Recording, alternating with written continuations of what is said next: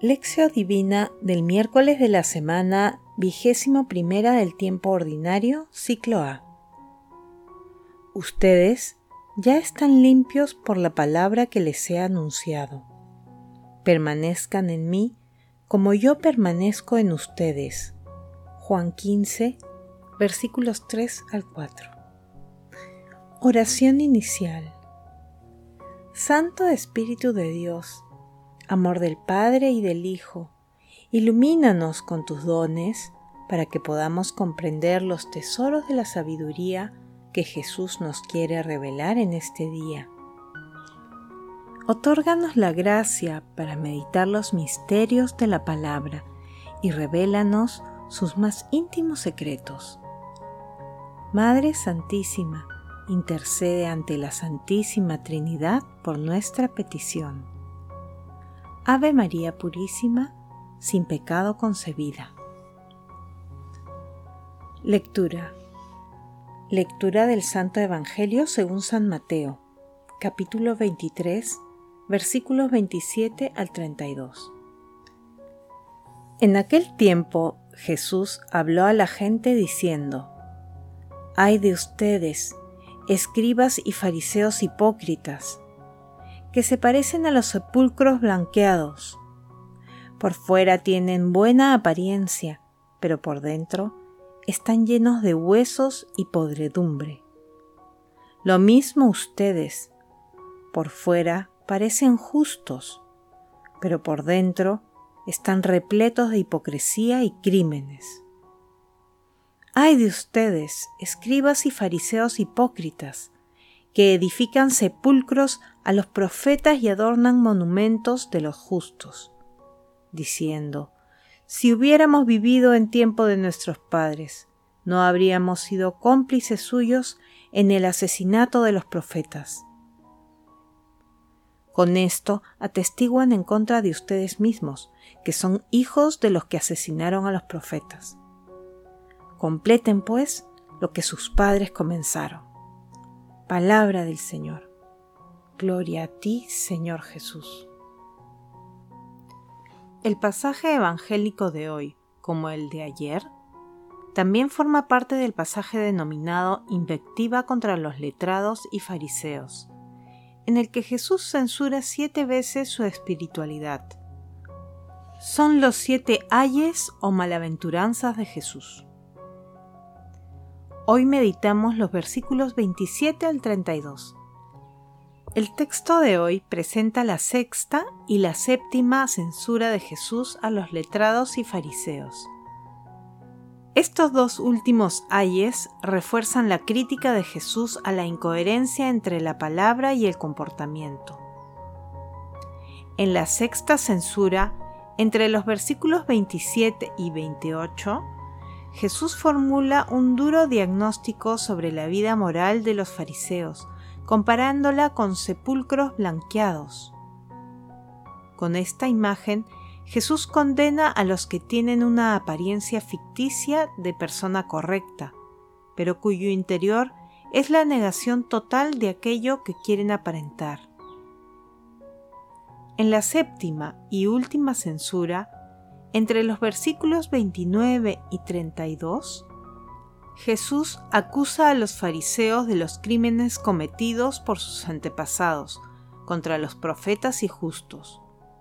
Con su última expresión, completen pues lo que sus padres comenzaron, Jesús se refería a su pasión y crucifixión, sabiendo que los fariseos ya habían decidido matarlo. Meditación Queridos hermanos, ¿cuál es el mensaje que Jesús nos transmite el día de hoy a través de su palabra? En el pasaje evangélico de hoy, nuestro Señor Jesucristo continúa llamando a la coherencia entre nuestro interior y el comportamiento que exhibimos cotidianamente. Jesús señala que lo primero está en nuestro interior, en nuestro corazón y que nuestra conducta, es decir, lo exterior, es producto de nuestros sentimientos. Si estamos alejados de los preceptos cristianos, la palabra es una fuente de purificación que nos lleva a la experiencia personal con nuestro Señor Jesucristo. Al igual que la Santa Eucaristía, la adoración al Santísimo Sacramento y la oración. Tengamos siempre presente lo que nos dice nuestro Señor Jesucristo en el capítulo 15 de Juan, versículos 3 y 4. Ustedes ya están limpios por la palabra que les he anunciado. Permanezcan en mí como yo permanezco en ustedes. Hermanos, meditando la lectura de hoy, respondamos. ¿Somos fieles a las enseñanzas de nuestro Señor Jesucristo? Hermanos, que las respuestas a estas preguntas nos ayuden a incrementar nuestra coherencia entre nuestras creencias cristianas y nuestra conducta cotidiana. Jesús nos ama. Oración. Amado Jesús, con una plena disposición a seguirte, fortalece con tu Santo Espíritu nuestros esfuerzos para que nuestra conducta diaria sea coherente con tus enseñanzas. Amado Jesús, que en ti habita toda la plenitud de la divinidad, mira con bondad y misericordia a las almas del purgatorio y permíteles alcanzar la vida eterna en el cielo. Madre Santísima, Madre de la Iglesia, intercede ante la Santísima Trinidad por nuestras peticiones. Amén. Contemplación y acción. Hermanos, contemplemos a Dios con un texto de Simeón el nuevo teólogo. Que cada uno de nosotros se acuse y se reprenda a sí mismo, y no a Adán, por cualquier pecado en el que caiga y cada uno de nosotros muestre una penitencia digna si quiere conseguir de verdad la vida eterna en el Señor. Sin embargo, si no queréis y permanecéis en vuestro endurecimiento, esto es lo que dice el Señor.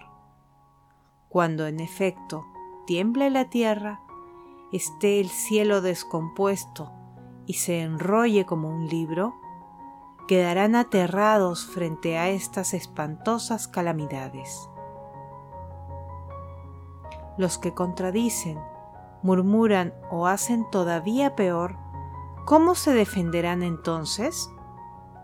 ¿Acaso dirán, ¿no hemos oído o bien nadie nos ha avisado? Con razón se les podrá responder, ¿cuántas cosas os he predicho, oh infelices? y cuántas exhortaciones os he dirigido por medio de los profetas, de los apóstoles, de todos mis siervos y hasta personalmente? ¿No oíais decir en mis evangelios, haced penitencia? Y aunque yo dijera, estrecha es la puerta y angosto el camino que conduce a la vida, Mateo 7:14, ¿No estabais acaso sobre los lechos blandos y buscabais la comodidad en todos?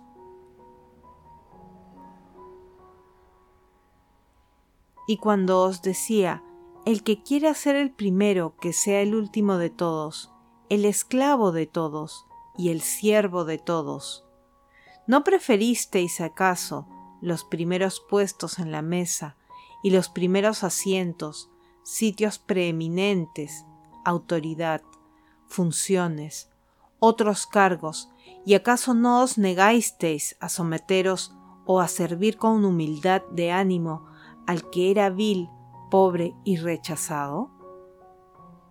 Por eso os suplico a todos, padres y hermanos espirituales míos, y nunca cesaré de suplicar a vuestra caridad que ninguno de vosotros descuide su propia salvación. según las palabras del Señor, no cesemos de velar y orar, hasta que no pasemos a las bienaventuranzas del más allá y no consigamos los bienes prometidos por la gracia y el amor a los hombres de nuestro Señor Jesucristo, a quien corresponde toda gloria por los siglos de los siglos. Amén. Queridos hermanos, sigamos reforzándonos para que nuestro comportamiento sea coherente con las enseñanzas de nuestro Señor Jesucristo. Pidamos al Espíritu Santo los dones para obrar siempre en concordancia con el mandamiento del amor. San Agustín dice, Invocaré al Señor alabándole, y seré salvo de mis enemigos. Si te alabas a ti mismo, no te verás a salvo de tus enemigos. Invoca al Señor alabándole, y te verás libre de tus enemigos.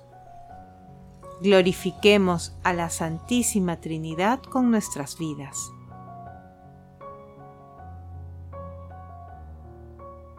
Oración final.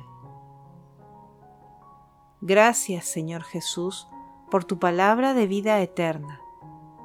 Que el Espíritu Santo nos ilumine para que tu palabra penetre a lo más profundo de nuestras almas y se convierta en acción Dios glorioso, escucha nuestra oración. Bendito seas por los siglos de los siglos. Madre Santísima, intercede ante la Santísima Trinidad por nuestra petición.